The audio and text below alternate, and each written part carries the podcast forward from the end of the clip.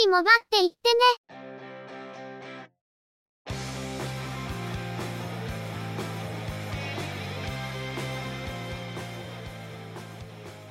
この番組は、モバイル通信に関する技術や業界の動向についてのニュース、IT ガジェットについての情報などの話題を中心にご紹介しています。この番組内でのおしゃべりは、すべて合成音声でお送りしております。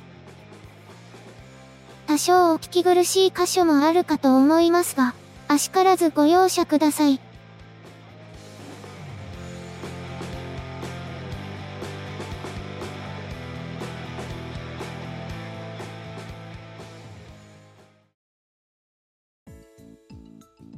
今週もゆくもばのスタートです。お届けいたしますのは、ネタを探してきたり、いろいろしてるのが中の人、またの名をハイマウント。そしてお話をするのは、佐藤ささらと、鈴木つづみと、嫌です。ゆくもば、第391回です。中の人は、現在春の G1 シーズンのため、そろそろダウン寸前です。日本ダービーが終わりましたし、あとは今週の安田記念と、下旬の宝塚記念だけじゃないですか。いや、そうじゃなく。はい。仕事ゲロきついワンで G1。はい。仕事ゲロきついワンで G1。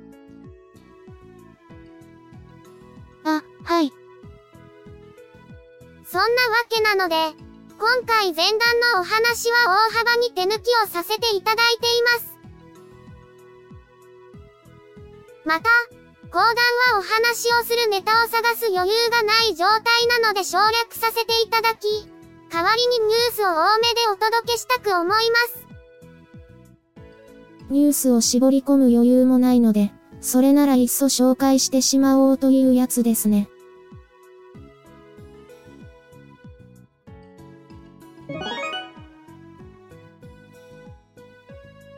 それでは、今回のニュースです。楽天モバイルは、公式アプリのマイ楽天モバイルにおいて、楽天回線エリア接続中でもデータ高速モードのオン、オフの切り替えができるようになったことを明らかにしました。従来はパートナー回線エリアにいる場合のみ、切り替えができるものでしたが、自社回線エリアにいる時でも設定の変更が可能になったとのことです。ただし、データ高速モードはパートナー回線エリアで適用されるもので、自社回線エリア内でオフに切り替えた場合でも、自社回線エリアでのデータ通信が低速になるものではないとのこと。この機能を、何のために用意したんだろう、というのが率直な感想です。自社回線エリアでの高速通信をオフにすると、パケットのカウントが停止するというのであればまだわかるんですが、あくまでパートナー回線エリアにしか適用されないという話ですよね。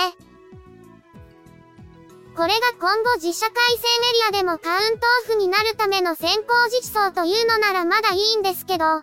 んかそういう話にはならない気がするんですよね。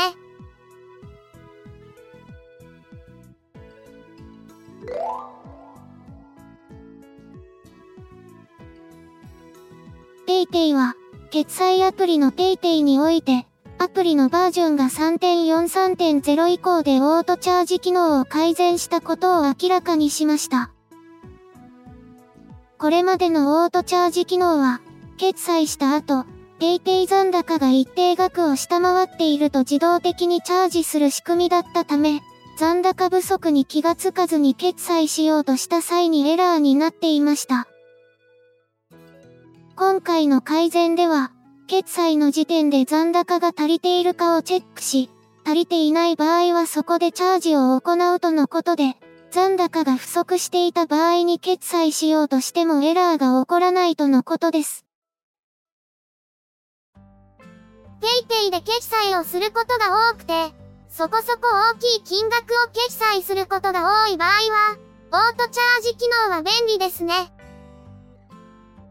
オートチャージ機能自体がそういう利用を想定しているようで、チャージ判定額とチャージ金額が大きめで、中の人のようにあまり多くチャージせず、都度管理をするような利用にはあまり向いていない感じがします。ただ、そんな場合でもいざ大きい額を決済することはあるので、そういう場合には便利かもしれませんね。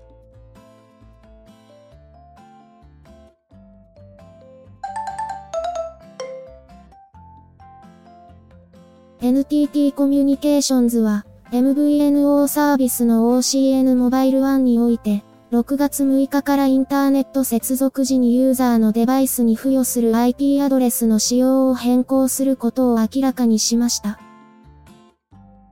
現在 OCN モバイル1のユーザーには IPv4 のグローバル IP アドレスを付与していますが、6日以降はユーザー自身で APN 設定を行うことで、プライベート IP アドレスも利用できるようになるとのことです。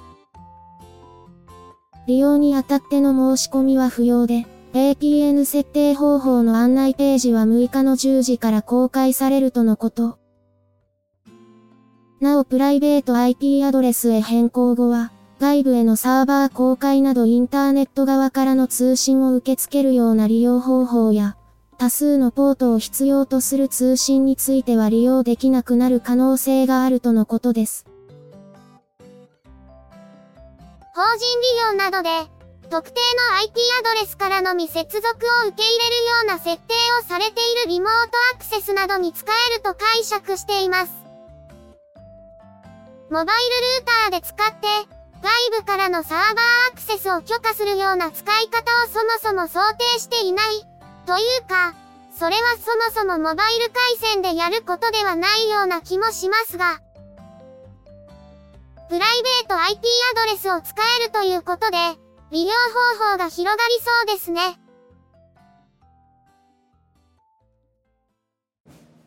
AFV、艦船、航空機、自動車などのスケールモデルが好きだけど、制作テクニックなどの情報交換に困っている方はいませんか？そんな方はぜひご連絡ください。SMBF はそんな皆様とのコミュニケーションを目指している模型サークルです。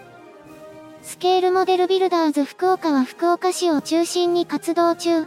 サークルメンバー募集中。イベントはメンバー以外の方もどうぞ。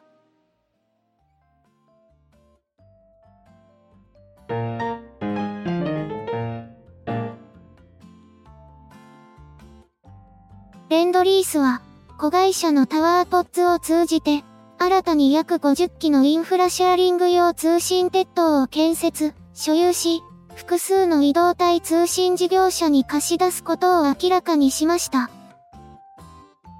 レンドリースは2016年以降、日本国内に複数の40メートル通信鉄塔を建設、保有し、インフラシェアリング事業を展開しています。これまで通信事業者は独自に鉄塔の用地取得や建設を行い自前でインフラを構築することが多かったんですが、レンドリースでは 5G の普及には膨大な設備投資や基地局の設置場所確保という課題があり、国内でそのインフラを共有する取り組みが広がっていると指摘します。同社では、既存及び新たに建設する鉄塔は、携帯電話業者4社にレンドリースの通信鉄塔が利用されることになるとしています。ほぼ同じタイミングで、NTT ドコモが基地局を設置している鉄塔およそ6000機を J タワーへ売却するというニュースが流れました。J タワーはこの鉄塔でインフラシェアリングを展開するとともに、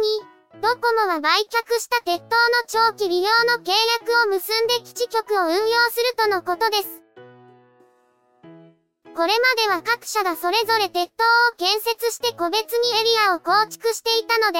いわゆる鉄塔の高立地の取り合いが発生していましたが、今後は同じ鉄塔に複数の基地局が相乗りするという風景が当たり前になっていくのかもしれません。また、同じ鉄塔で、一つの通信建設会社が複数のキャリアの基地局工事を同時に展開するという光景も見られるかもしれませんね。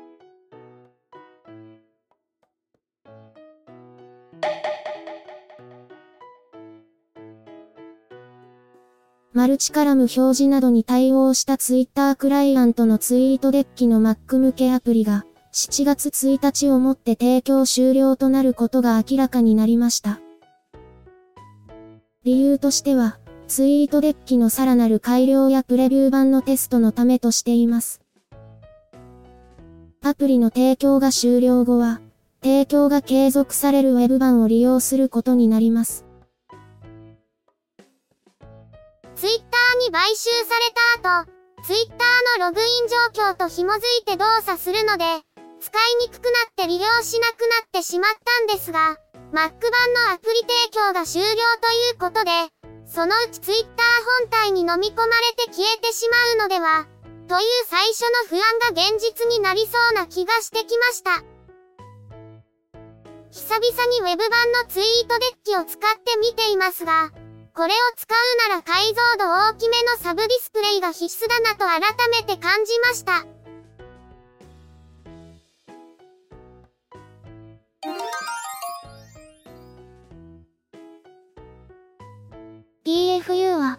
同社が販売しているキーボードのハッピーハッキングキーボードについて、Amazon で購入する際に販売元を確認するよう注意を呼びかけています。同社が Amazon で出店している正規販売店、PFU ダイレクト以外で製品を購入したユーザーに対し、メッセージでの連絡で SNS の交換を求める、Amazon を介さない商品発送などを持ちかける事案が確認されているとのことです。同様の事案において、代引き詐欺などの被害が確認されているとのこと。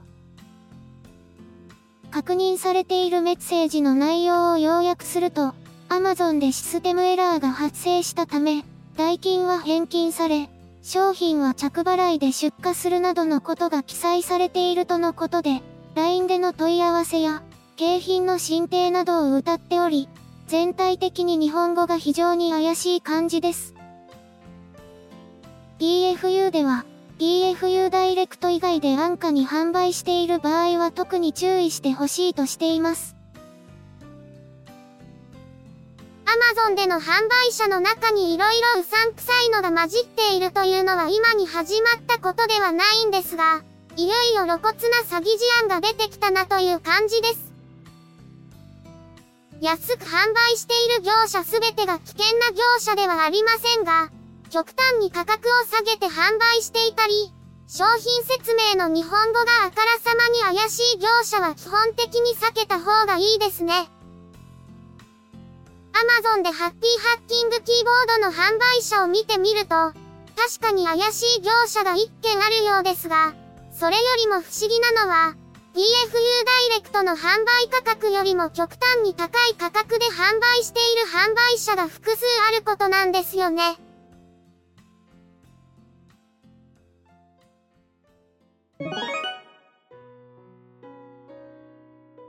今週のゆくもばは、そろそろお別れです。ゆくもばへのご意見やご感想、その他何かコメントしたいことがありましたら、ぜひ遠慮なくお寄せください。Apple Podcast へのレビュー投稿、ブログへのコメント、メールフォームからの投稿、Twitter でハッシュタグ、シャープ y, u, k, u, m, o, b, a をつけたツイートなど、送りやすい方法でお気軽にいただければと思っています。ハッシュタグはアルファベット小文字。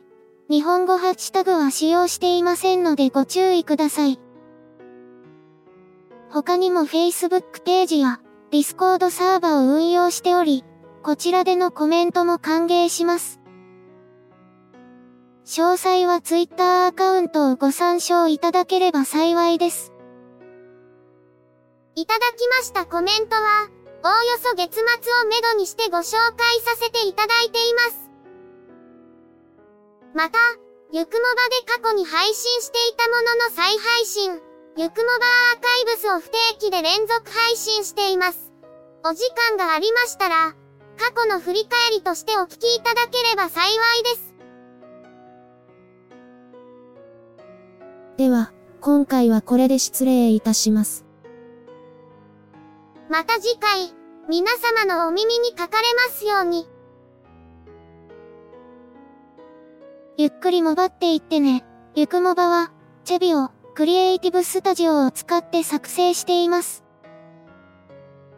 番組作成にかかる一切を取り行うのは、中の一言ハイマウント。お話をしましたのは、佐藤ささら。鈴木つづみ。いや、でした。